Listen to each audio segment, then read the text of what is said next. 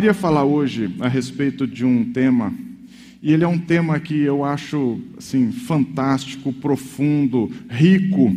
Ele é o tabernáculo. Eu não sei quantos de vocês já pararam para estudar sobre o tabernáculo do Senhor. Hoje a gente vai falar sobre ele. Claro que não dá para falar tudo. É, eu comecei a cortar um monte de coisa, ver o que, que dá para falar, mas isso é bom. Não, mas não dá, o outro é melhor. A gente vai hoje parar no meio do caminho, tal, numa outra ocasião a gente continua, mas eu tenho certeza que esse vai ser um tempo especial. Eu queria pedir que vocês ah, prestassem atenção, tivessem junto comigo. Eu tenho certeza que vai haver edificação para a vida de vocês. O texto que a gente vai ler hoje é um texto que está em Êxodo, capítulo 25, verso 8. Êxodo 25, verso 8. É tão pequenininho que eu vou fazer o seguinte: eu vou adiantando para a gente conseguir ir falando, tá bom? Senão não dá tempo. Êxodo 25, 8. A palavra do Senhor diz assim: E me farão um santuário, e habitarei no meio deles. Repetem comigo, repitam comigo, por gentileza. E farei um, e farão um santuário, e habitarei no meio deles. Quando Moisés saiu com o povo do Egito, vocês imaginam, ele saiu com grande poder, com milagres acontecendo, e ele imediatamente, quando, quando ele falou com Moisés, Moisés, você vai a Faraó, Israel vai falar, Faraó, deixa o meu povo ir. Mas ele não parou a sentença ali, ele falou, deixa o meu povo ir para que me adorem no deserto. O objetivo dele nunca foi só fazer o povo sair, era o povo sair para ter um relacionamento com aquele povo. E ele deixou claro isso quando ele disse assim: Agora, Moisés, vocês vão, vocês saíram, agora vocês vão me construir um lugar, vocês vão me construir um santuário, e eu habitarei no meio do povo. Eu habitarei no meio do povo. Eu não sei, eu gosto de deixar isso decantar um pouquinho. Olha o que o Senhor está dizendo. Vocês vão me construir um santuário e eu, eu vou habitar no meio do povo. Esse Deus não mudou. Esse Deus continua querendo habitar no meio do povo dele. Ele está querendo habitar no meio deste lugar. Ele quer habitar no meio da sua casa. Você é o povo dele, ele quer habitar na sua casa. Ele quer habitar no seu coração, no seu casamento, no seu trabalho. Ele quer habitar com você. Agora, esse, esse templo, esse tabernáculo, ele foi construído de acordo com modelos específicos. Imagina você que desde quando, desde quando o Senhor quis falar com Adão, ele, ele fez todas as coisas, fez um jardim, fez um paraíso na terra. Ele fez, não fez qualquer coisa, ele fez um paraíso na terra. Quem já teve oportunidade de visitar alguns jardins maravilhosos, você sabe como aquilo realmente fica encantador. A gente pôde. Você também foi lá no, no Rosendal, né? É bonito, aqui tem uns lugares legais, mas vocês imaginam o que era aquele jardim? Era um lugar impressionante, maravilhoso, ar-condicionado ligado, clima controlado, devia ser um negócio fantástico. Era um jardim, era um paraíso. E o grande motivo de Deus ter feito aquilo era para que aquele fosse o lugar, um lugar de relacionamento. Deus visitava Adão todo dia, todo dia. E ele olhava e conversava. Aquele era o prazer do Pai, conviver, ter essa convivência. Ele construiu um jardim para que houvesse um lugar para essa convivência. Deus sempre quis isso. Quando de repente Adão peca, Deus aparece como sempre apareceu e ele fala: Ué, Adão, onde você está, Adão? Eu, pelo horário aqui, eu achei que a gente tinha um encontro hoje. Eu achei que a gente tinha um encontro. Poxa, você não está aqui? Deus sempre se interessou em ter um encontro conosco, em, ter, em habitar com a gente. Quando ele fala para o povo construir o tabernáculo, é quando ele, depois de muitos anos, restabelece um lugar ele depois de muitos anos, ele restabelece e edifica, pede para o povo edificar um novo lugar. Eu vou habitar no meio desse povo. Agora, o prazer dele está nisso, o prazer dele está nisso, é por isso que ele mostrou detalhe por detalhe. Ele falou quanto, quantos metros ele vai ter de frente, quantos metros de fundo. Ele falou que quantas colunas você vai colocar, qual é o material das cortinas, qual vai ser o material que vai ficar em cima das colunas, qual vai ser o material, o que é que vai ter. Eu pedi para o pessoal colocar aqui, eu pedi um, ver se dava para colocar a imagem, uma figura do tabernáculo. Vai, vai dar certo de colocar, não? Está escuro, eu não consigo ver. Bom, até aqui. Ah, legal, agora acho que ficou fácil de ver.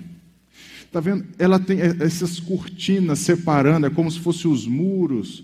E aí depois dentro você vai ver duas, duas coisas que uma era o altar do sacrifício e depois uma pia de bronze ou um lavatório de bronze e depois a tenda e dentro daquela tenda ficava um lugar santo e depois ainda mais para dentro o lugar o santo dos santos. Então, dentro dessa cobertura, você tinha duas salas, era o lugar santo e o santo dos santos. Dentro, eu, vocês podem perceber que ao redor do tabernáculo ficava o acampamento das pessoas, o acampamento do povo. Ele foi o tabernáculo ele foi construído e o povo ficava acampado ao redor dele.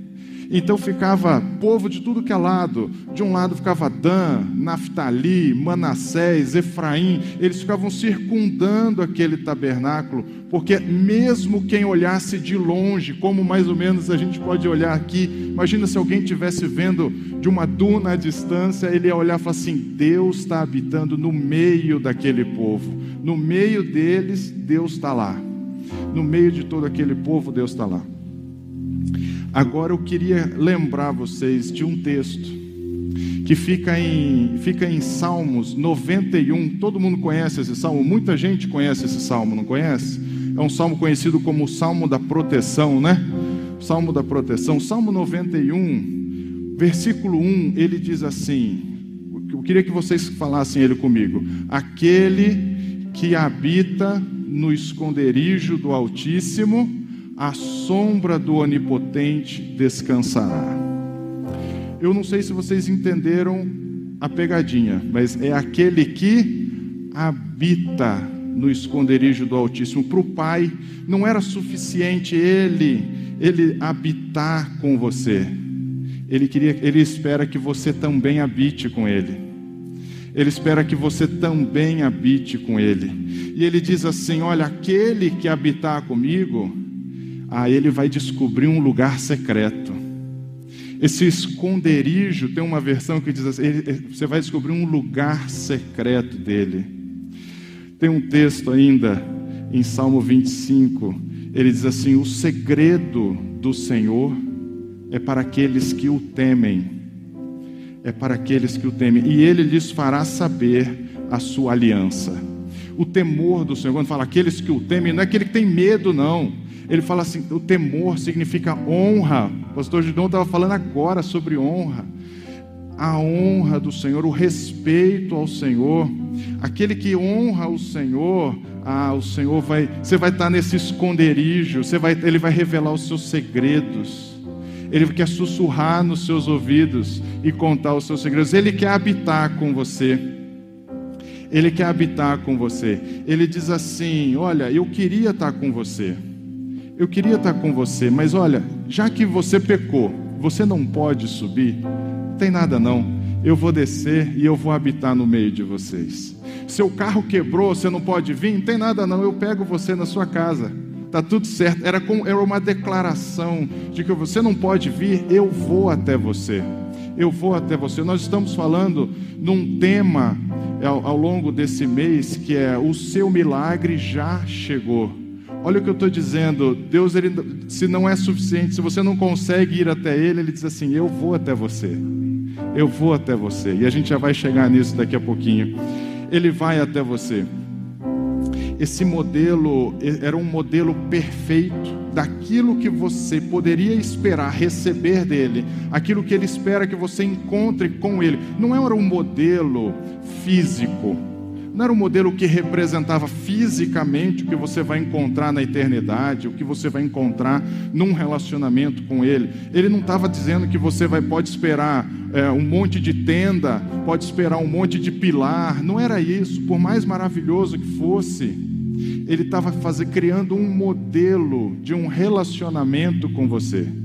E é isso que a gente vai mostrar a partir de agora.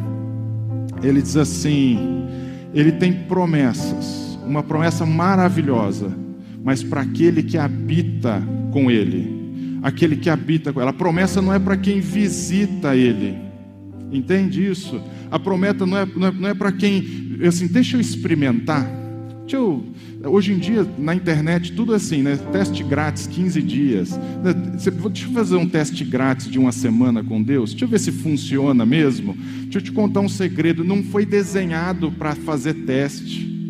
Foi desenhado para você habitar.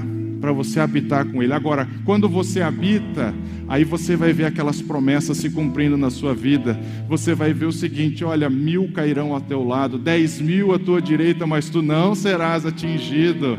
Você não vai temer peste que voa de dia, nem flecha que voa de dia. Você não vai temer mortandade. A mão de Deus vai ser com você. Mas essas são promessas para aqueles que habitam com Ele pra, não é para quem Deus não está afim de uma noite só, sabe? Aqueles encontro casual, Deus não está afim disso.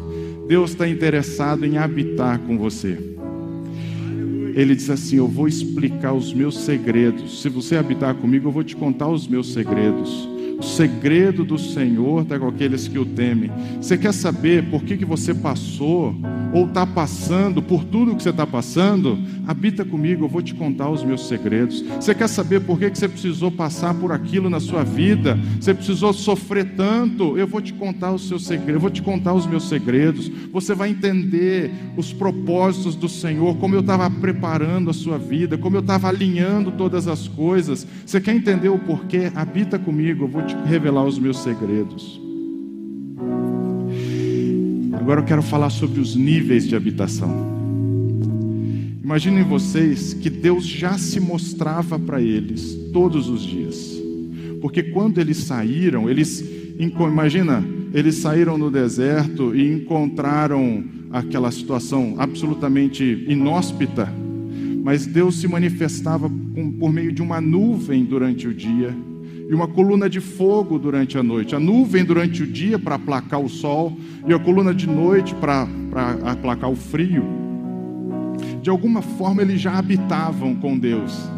Eles já estavam habitando com Deus. Agora existia uma distância.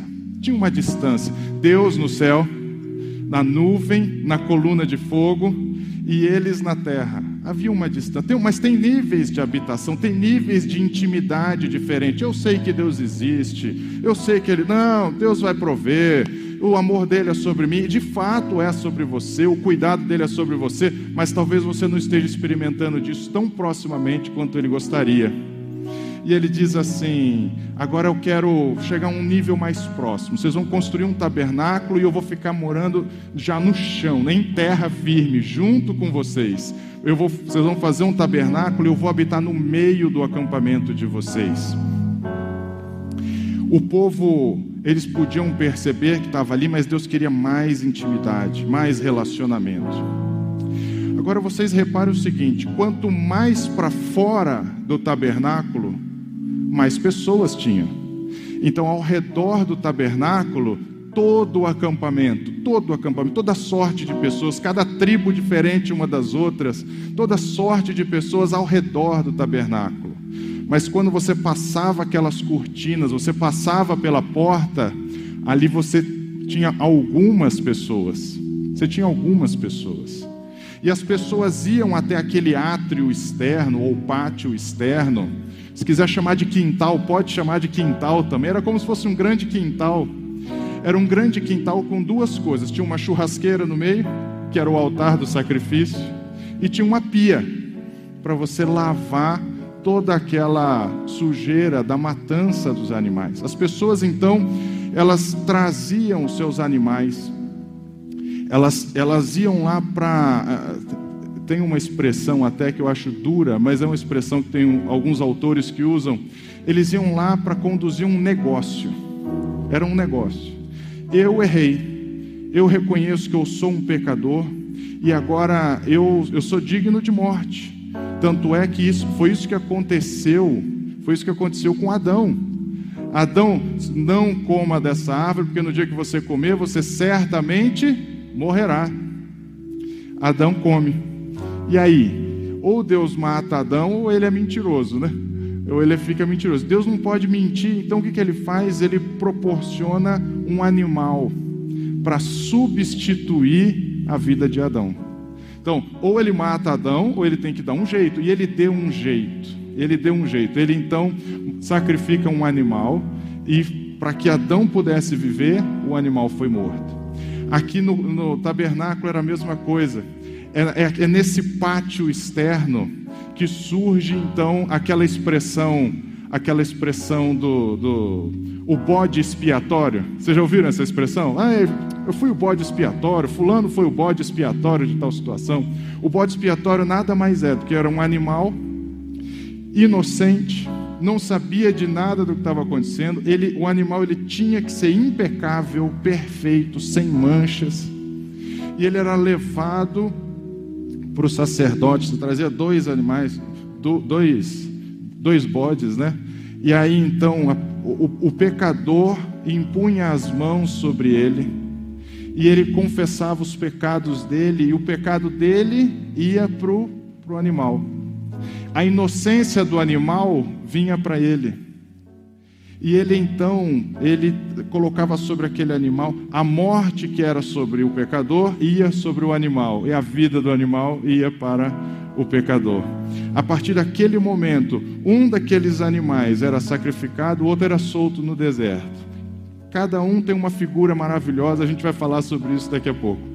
Mas o ponto era, aquele era um lugar de substituição. As pessoas iam para pagar os seus pecados, iam para executar a sentença que era contra eles. Eles levavam o seu sacrifício e naquela, naquele altar do sacrifício os animais eram sacrificados, eles eram imolados. O sacerdote recebia aquilo. É curioso pensar o seguinte: o sacerdote ele recebia as pessoas, mas a partir do momento que a pessoa entrava carregando o seu animalzinho, vocês imaginam? Você acha que o, o sacerdote ficava falando assim: Nossa, mas será que ele pecou? Será que ele errou? Não existia julgamento, porque todo mundo que entrava carregando o seu animalzinho era pecador, ele estava entrando para isso não tinha ninguém, ele não ficava querendo saber se era mais, se era menos, não importa. Você entrou ali, você já sabe, você vem aqui, você vai resolver esse assunto, ele vai substituir você e você vai sair daqui inocentado. Você vai sair daqui inocentado. O, tudo que a gente via naquele átrio eram as pessoas depositando o seu pecado sobre os animais e saindo libertas, saindo livres. A vida dele estava protegida porque a daquele animal foi sacrificada. Tem pessoas é, é, que acham isso uma figura estranha, né? Mas na verdade, exatamente porque existia esse átrio, porque existia esse local de sacrifício, de substituição, a vida do animal pela minha vida, que João Batista, quando avistou Jesus, ele gritou assim: Eis aí o Cordeiro de Deus, que tira o pecado do mundo. Eis aí o Cordeiro de Deus. Esse é o animal que vai ser sacrificado para que todo o pecado de todo mundo seja quitado de uma vez por todas. Ah, essa substituição, essa substituição vai acontecer. É por isso que ele diz assim: Jesus diz assim: vocês, quando forem ao meu Pai, não fala no seu nome, não. Você não leva o seu nome, não. Ele não vai te ver. Ele, quando você for ao Pai, você não se preocupa com o que você tem, com o que você é, com o que você fez. Você não se preocupa porque eu troquei de lugar com você. Eu, Jesus Cristo, morri como Fabrício Toneguti. Eu morri pelo que ele fez. Eu morri como o Gideon Capasso, para que Gideon Capasso, Fabrício Toneguti, todos vocês pudessem viver a vida dele ele, ele aceitou o seu pecado, e foi por isso, inclusive, quando ele morreu, ele morreu como Fabrício, ele morreu como cada um de vocês, substituindo a nossa vida. Ele substituiu a nossa morte, para que hoje a gente vivesse, vivesse a vida dele. Então, quando você for andar, você vai andar como ele. Quando você for pensar, você vai pensar como ele. Quando você for viver, você vai viver como Ele. E por isso que a Bíblia fala: assim como Jesus é, vocês são hoje nesse mundo, porque Ele substituiu você. Às vezes a gente canta expressões: ah, o Senhor me redimiu. O Senhor me redimiu. Enquanto a gente não entendeu o tabernáculo e essa substituição, você nunca vai ser capaz de adorar o Senhor com a profundidade que Ele merece, com a intimidade que Ele quer, porque você nunca vai ser capaz de entender tudo o que Ele fez por você.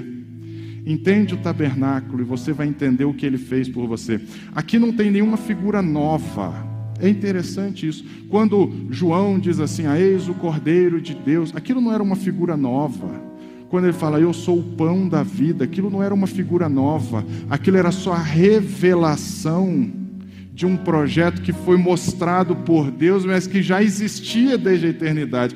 Quando você vai em alguma inauguração de, um, de alguém, um artista plástico, ele tem um quadro, ele pintou o quadro e de repente ele vai descortinar, ele vai abrir aquele quadro para você. Você não está vendo porque ele está pintando na hora na sua frente, ele não está fazendo aquilo na hora, ele só está revelando aquilo que ele já fez. Hoje o que o Senhor quer fazer é exatamente isso: descortinar, revelar todo esse projeto que Ele já fez antes, desde a eternidade. E a gente vai ver que é tudo interligado. Aquilo que era o sinal lá no Éden, depois no tabernáculo, depois na cruz do Calvário e hoje na vida da igreja, nós vemos que é o mesmo projeto, é o mesmo modelo, o mesmo jeito, o mesmo coração do Pai para as nossas vidas. Tem pessoas que querem ficar nesse pátio externo a vida inteira, lidando com esse negócio de culpa, lidando com esse negócio de arrependimento, de substituição. Poxa, eu, eu não vou. Será que eu sou salvo? Será que eu sou salvo? Será que aquele meu pecado foi pago? Não, mas será que aquele foi pago? Será que ele já me substituiu? Será que eu sou limpo o suficiente? Será que o que eu tenho é dá para eu seguir adiante? Eu posso... E eles querem permanecer no átrio. Mas olha o que diz Hebreus 6, versículo 1, ele diz assim: "Pelo que deixando os rudimentos da doutrina de Cristo, prossigamos até a perfeição". Se coloca lá no portão do tabernáculo, lendo esse versículo deixando os rudimentos da doutrina de Cristo, ou seja, a base, o fundamento, os princípios da doutrina de Cristo, você vai prosseguir até a perfeição. Ele não quer que você fique parado no átrio, ele quer que você siga para debaixo da tenda, rumo à perfeição. Aí você vai chegar lá no Santo dos Santos você não vai ficar parado no átrio. Ele te perdoou, perdoou. Receba o perdão que ele já te deu. Ele te perdoou e esse perdão é suficiente para você seguir o resto da sua vida. Você não precisa ficar lidando com aquilo, olhando para trás. Não olha para trás, olha para frente, para o autor e consumador da sua fé não lançando de novo o fundamento do arrependimento de obras mortas e de fé em Deus. Tudo que se tinha naquele ato eram as obras, os animais morrendo, e aquilo era trabalhoso, trabalhoso. Não tinha uma cadeira naquele átrio, não tinha uma cadeira, o sacerdote não podia sentar. Ele não parava nunca o trabalho dele. As pessoas chegavam e chegavam e chegavam. Ele tinha que fazer aquilo e sacrificava e ia seguia uma cerimônia de purificação, lavava a mão lá na pia, na pia de bronze. E aí olha o que Hebreus diz: prossigamos até a perfeição. Ele quer que você prossiga. Você vai prosseguir, você vai prosseguir, você vai prosseguir. Você, você vai dizer: Eu vou prosseguir. Se você já ficou parado muito tempo lidando com essa culpa, lidando com essa necessidade de perdão, de arrependimento, você chega, um único sacrifício foi poderoso para de uma vez por toda te dar acesso ao Pai é isso que ele diz: você vai lá, você não vai usar o seu nome, você vai usar o meu nome. Tudo que pedires ao meu Pai, vocês vão pedir no meu nome. No meu nome, e Ele vai conceder a vocês. Quando vocês ele já perdoou você, ele já aceitou você, ele já amou você. Você pode prosseguir, pode prosseguir. E agora nós vamos fazer o seguinte: nós vamos entrar naquela tenda.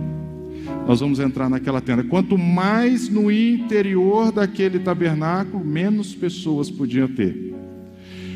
Só podia entrar naquela tenda quem fosse sacerdote. Dentro daquele lugar santo, só os sacerdotes poderiam entrar ele dizia, aquele sacerdote era, ele, ele, ele, tinha uma responsabilidade, ele tinha que ter feito o sacrifício, ele tinha que ter passado pela pia, se lavando, se lavando, tirando tudo aquilo, sendo lavado pela palavra do Senhor, sendo lavado, transformado, aquela sujeira ficou para trás. Agora você pode prosseguir. Só os sacerdotes podiam entrar. Mas acho que vocês não precisam se preocupar com isso. Porque a palavra diz assim: Vós sois geração eleita, sacerdócio real. Vocês são feitos nação santa, povo adquirido, para que anuncieis as virtudes daquele que vos chamou das trevas para a sua maravilhosa luz. Vocês são feitos sacerdotes reais. Sacerdotes, você pode entrar. Você pode entrar, você pode ter, você pode seguir rumo a essa perfeição. E quando você entrar, eu, eu, não dá tempo hoje da gente mencionar sobre toda, eh, como aquele modelo era um modelo perfeito, desde as peles, o simbolismo de cada situação, da cobertura, as camadas da cobertura, é tudo maravilhoso demais. Mas o que eu queria focar hoje com você é: você pode entrar dentro dessa tenda. Quando você entrar dentro dessa tenda, lembra de uma coisa: você vai ter acesso, você vai ter acesso a uma cobertura. A uma cobertura. Nessa cobertura você não tem mais, não está mais exposto ao calor causticante do sol lá fora no deserto. Você pode estar dizendo assim: eu estou passando por uma prova, eu estou passando por uma situação complicada, mas agora Deus quer que você entre na proteção dEle. Quando você entra nessa tenda, você vai encontrar três coisas. Você vai encontrar poder, você vai encontrar proteção e você vai encontrar provisão. Você vai encontrar poder, proteção e provisão. Repita comigo: poder, proteção e provisão. Quando, quando você entende que você foi feito sacerdócio de Deus, você tem um poder muito grande. Um poder. O sacerdote, ele representava o povo perante o Senhor. Ele pegava as necessidades do povo e levava diante do Senhor. Ele pegava o, o, a necessidade, ele pegava a gratidão do povo. As pessoas traziam ofertas, às vezes, de, de gratidão. Oferta das primícias era uma oferta de gratidão ele levava aquilo e ofertava ao Senhor. Ele tinha esse poder. Você também tem esse poder de levar a necessidade da sua casa ao Senhor, de levar as necessidades do seu trabalho ao Senhor, do seu casamento ao Senhor, dos seus filhos ao Senhor, da sua saúde. Você vai levar isso ao Senhor e você tem esse poder para entrar debaixo dessa cobertura. Você tem poder para isso. Tem uma cobertura no seu casamento não sei quantos sabem disso ou enxergam isso, mas há uma cobertura no nosso casamento. Eu, quando me casei com Juliana, eu ganhei dela poder, eu ganhei proteção e eu ganhei provisão. Ela, quando casou comigo, ela ganhou poder. Ela ganhou poder. Ela, hoje ela pode fazer coisas que ela não conseguia fazer quando era solteira. Ela ganhou proteção, que ela sabe que ela tem proteção, porque eu vou matar e morrer por ela ela sabe que ela tem provisão. Olha o meu cartão de crédito na mão dela. Ela tem provisão. Ela tem provisão. Agora, eu recebi proteção dela também. Você quer ver? Você quer ver alguém não falar algumas coisas na sua para você? É quando você traz a sua mulher junto. É, ela, é, as pessoas vão evitar de falar algumas coisas porque está na frente dela. Ela é minha proteção. Deus sabe o quanto ela foi minha proteção quanto ela me preservou, o quanto ela me manteve nos caminhos do Pai. Ela foi minha proteção e ela é minha provisão. Tem uma cobertura no casamento e nessa cobertura você tem poder, proteção e provisão.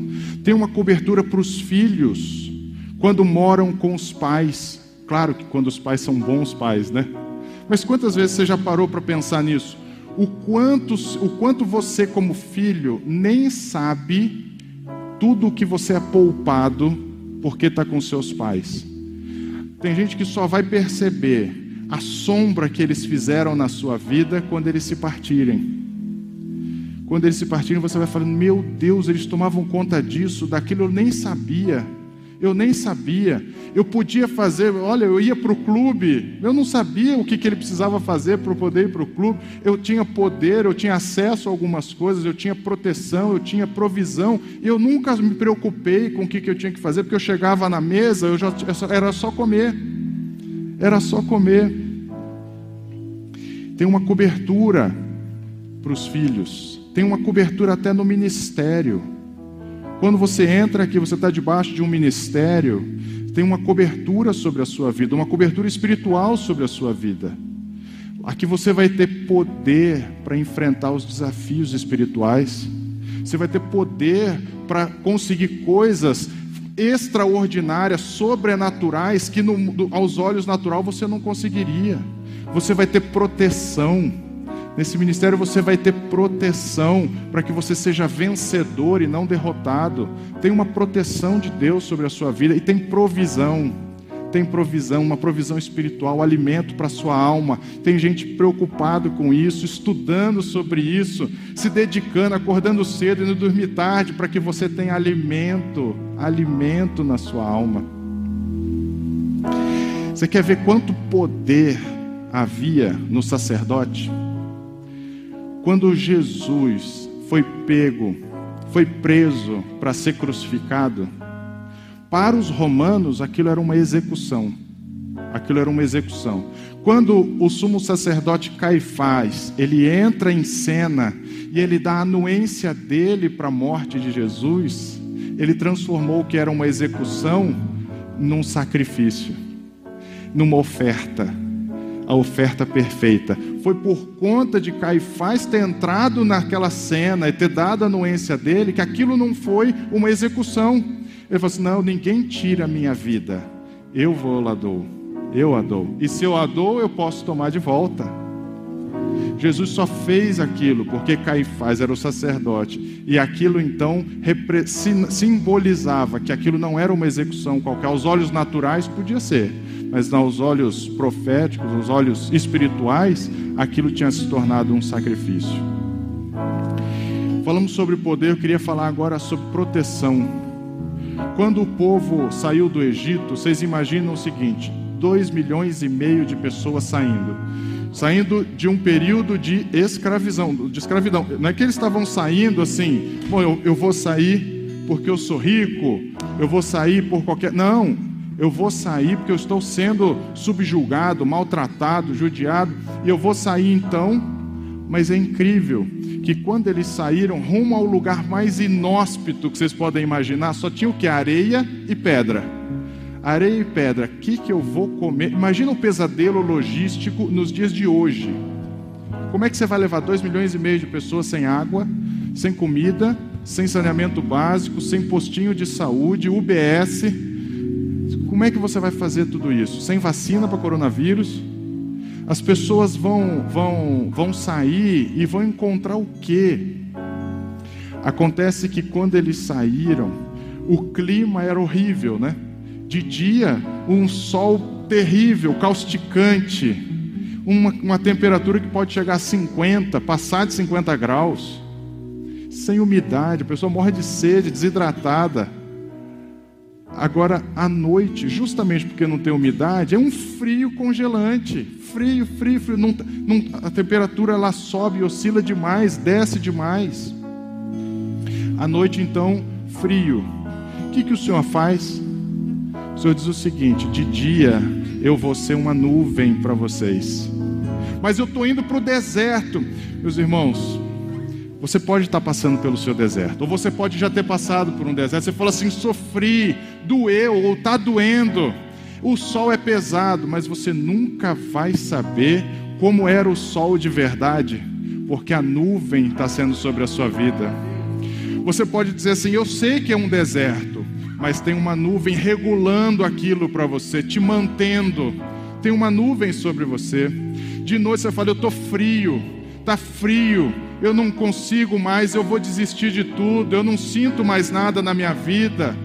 Tem uma, Deus é uma, um pilar de fogo esquentando a noite da sua vida. Você pode dizer, eu estou atravessando um deserto e está mesmo. É ruim, é ruim mesmo. Mas Ele é a coluna de, de nuvem, Ele é a nuvem durante o seu dia. Ele vai ser o pilar de fogo à noite, Ele é a sua proteção. Ele regulou o deserto daquele povo durante 40 anos. Ele regulou. Você fala assim, mas eu não vejo as coisas irem para frente. É, mas Ele não está te deixando ir para trás também. Mas eu não estou indo para cima, não estou subindo de nível. É, mas Ele não está deixando abaixar também. Ele está regulando o seu deserto. Pode ficar em paz, Ele está regulando o seu deserto. Ele é a sua proteção. Ele é a sua proteção. Eu queria começar agora, senão o pessoal vai, vai, vai terminar. Eu quero terminar. Falar de provisão. Falar de provisão.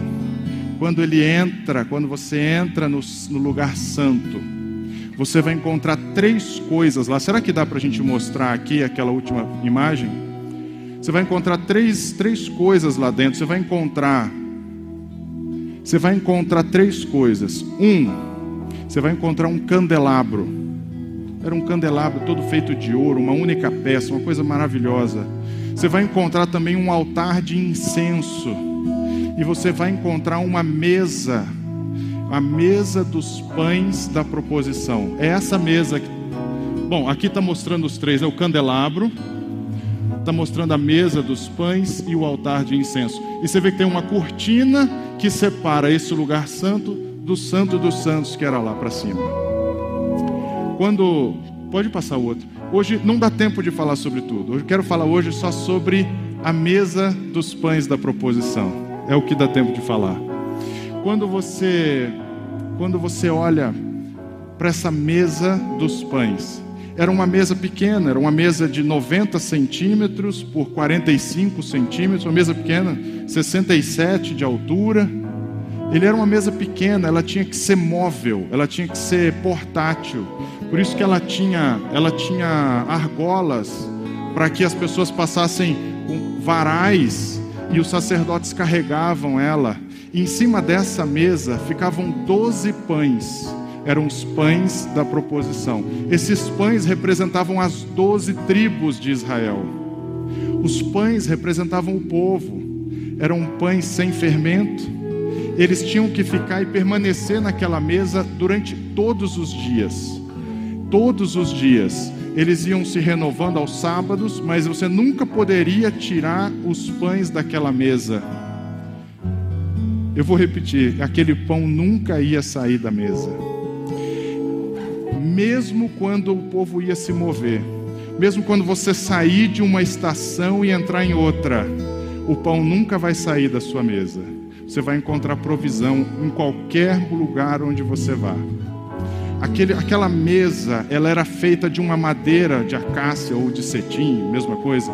Era uma madeira, era uma árvore que às vezes você, você encontrava ela em climas secos, desérticos. Ela consegue encontrar água em lugares muito profundos. É uma, então é, pensa assim, é uma árvore é uma madeira resistente, dura, resiliente, mas continua sendo madeira ela pode ser cortada, ela pode ser moldada, ela pode ser usada, cortada, lixada, preparada. Ela é madeira. É um, a madeira era perecível, perecível. Isso tem algo de humanidade nisso, né? Resiliente, você precisa durar, você precisa aguentar o deserto, mas ao mesmo tempo, às vezes, você se sente cortado, lixado, esfregado, torcido mas Deus vai fazer isso e junto Ele vai misturar você com ouro. Por cima daquela madeira havia uma cobertura de ouro puro, ouro puro em cima daquela madeira. Ouro é um metal que não, não se estraga com o tempo, né? Ele não estraga com o tempo. Ele é ouro, é diferente do ferro. O ferro logo vira ferrugem. O ouro não. O ouro ele continua. O ouro ele continua, ele não se estraga, ele, ele é imperecível.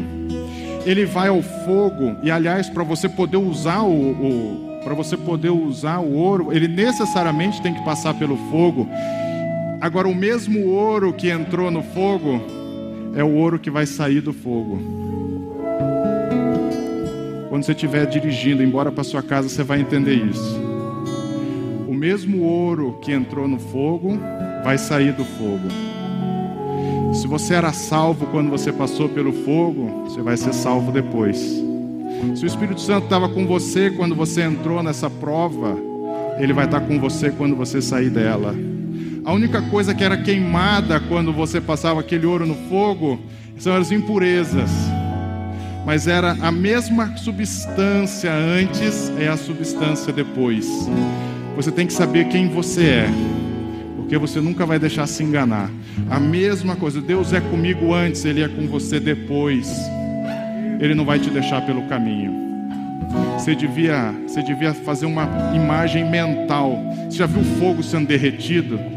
Você vai dizer assim: o adversário está achando que eu vou ficar pelo caminho, eu vou sair ouro puro, eu vou sair desse fogo ouro puro, eu vou sair vitorioso, vencedor inteiro. Agora aquela mesa aquela mesa tem uma dualidade, tem uma dualidade. Tem uma dualidade. Ela era feita de madeira, uma substância perecível, humana, né?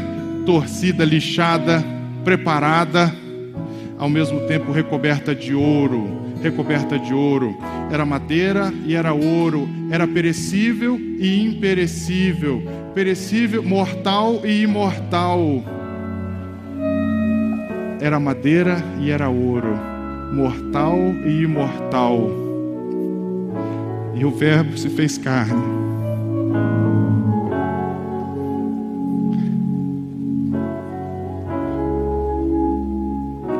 O Verbo se fez carne e habitou entre nós. E nós vimos a sua glória como a glória do unigênito do Pai. E daquela madeira Deus fez um servo. Um servo, Jesus Cristo. Fez uma mesa para você.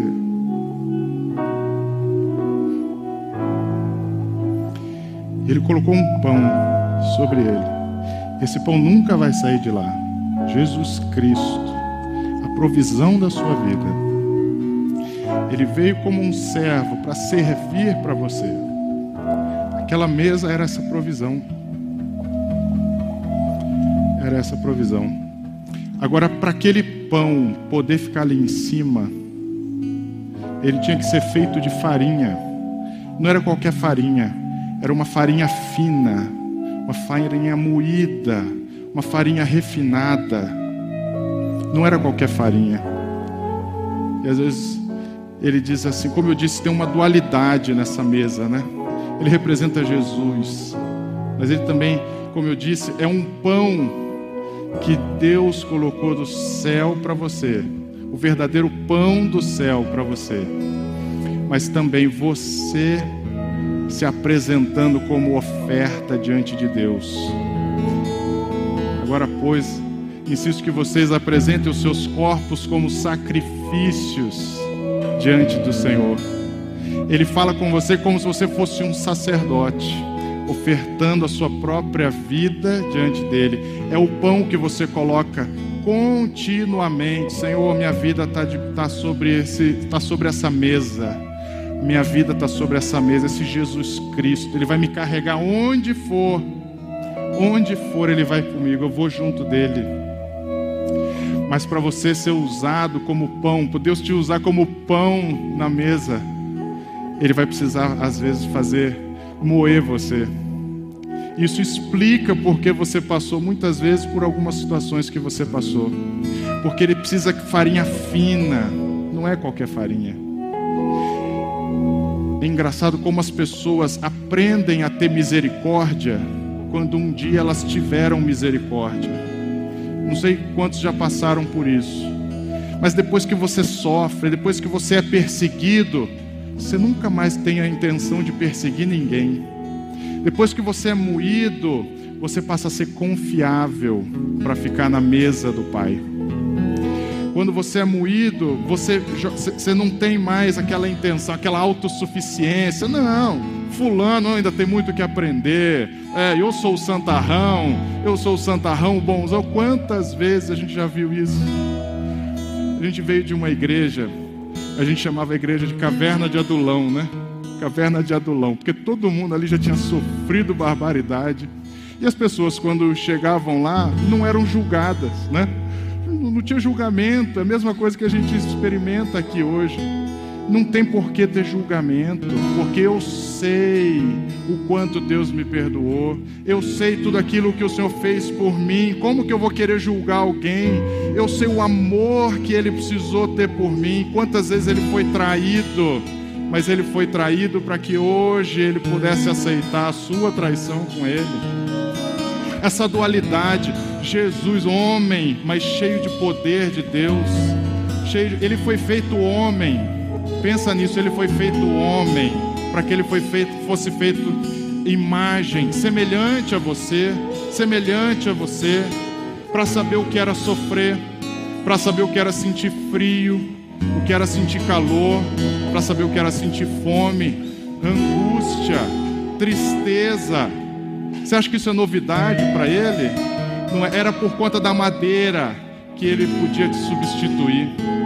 Ele pôde te substituir porque ele, ele era o teu remidor.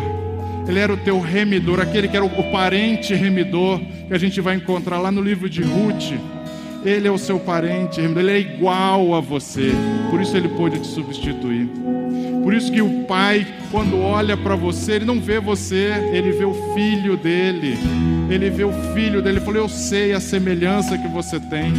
Você é igual a ele, mas sobre você tem ouro puro Senhor, por o poder dele derramado sobre a sua vida, aquilo que te reveste de incorruptibilidade, aquilo que te reveste de eternidade. Você foi feito para viver eternamente com Deus, para que o pão dele jamais deixasse a mesa.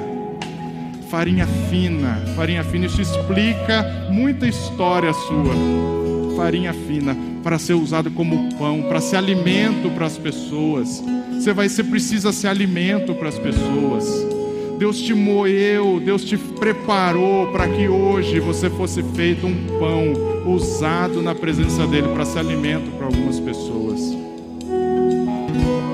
Agora a mesa precisa ser feita, né?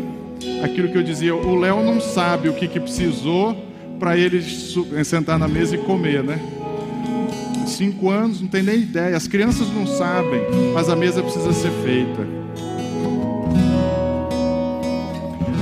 Tal forma aquela provisão era tão poderosa, tão poderosa, tão poderosa, que o povo comeu daquele maná que desceu do céu, e durante 40 anos as suas roupas não envelheceram.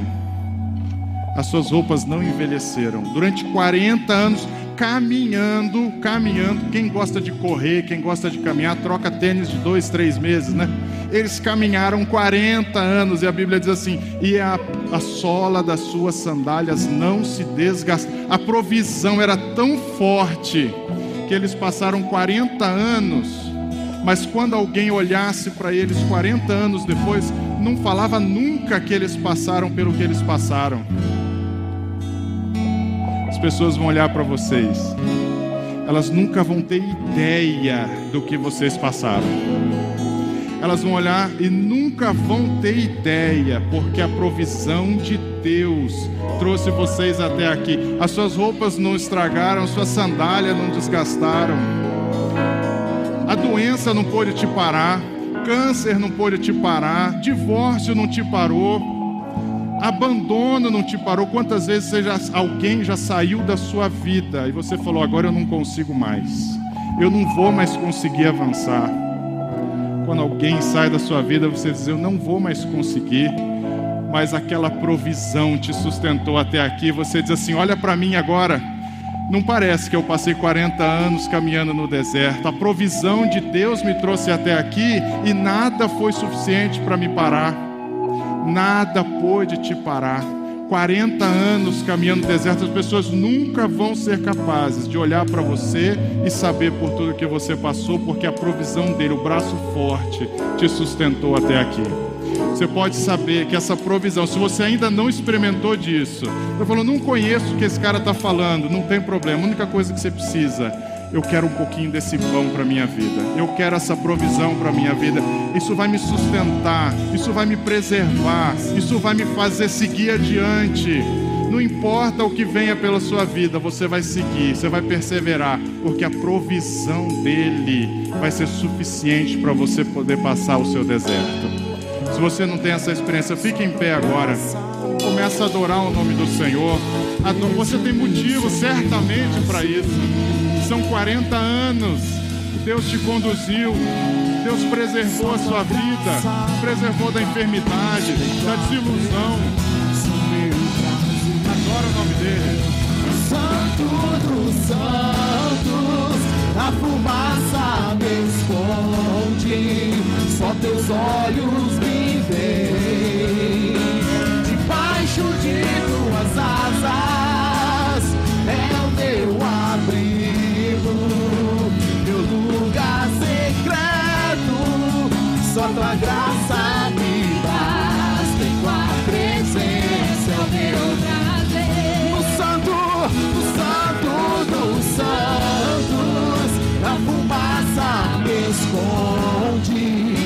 Teus olhos me veem. Debaixo de tuas asas é o meu abrigo, meu lugar secreto, só tua graça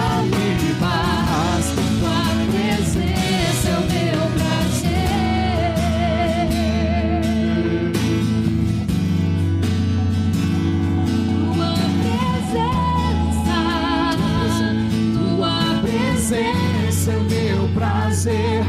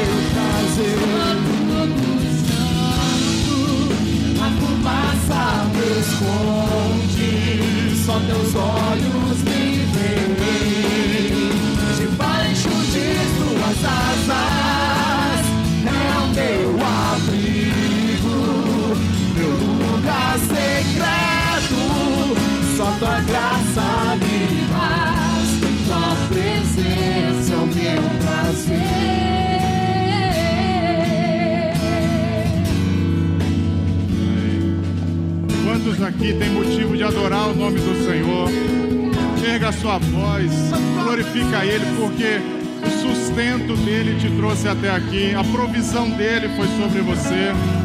Glorifica o nome dele, exalte o nome dele, a graça dele sobre você, o prazer dele em habitar com você, ele está nesse lugar.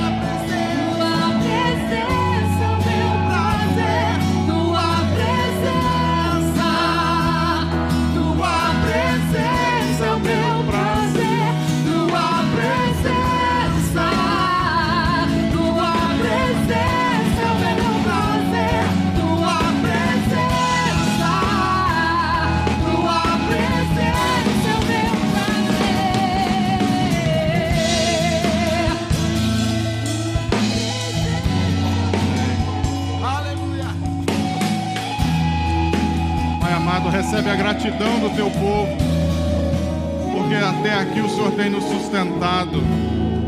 Recebe a nossa adoração, porque o Senhor habita no nosso meio, porque podemos reconhecer o verdadeiro valor de Emanuel, o Deus que é conosco, o Deus que veio próximo, se fez homem para nos substituir, para nos dar vida, aceitação e amor. Te bendizemos. Nós dizemos agora que o amor de Deus, nosso eterno Pai, a graça maravilhosa de Jesus Cristo e as doces e eternas consolações do Espírito Santo seja com toda a tua igreja aqui presente, espalhada por toda a face da terra agora e para todos sempre. Amém. Amém. Uma semana maravilhosa para vocês.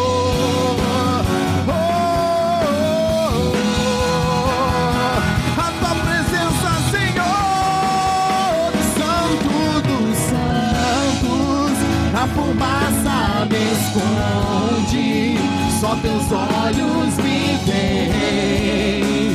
Debaixo de tuas asas é o meu abrigo, meu lugar secreto. Só tua graça me basta em tua presença, meu. Conteúdo desse podcast foi retirado das lives do canal Casa Aviva Online. Inscreva-se no YouTube.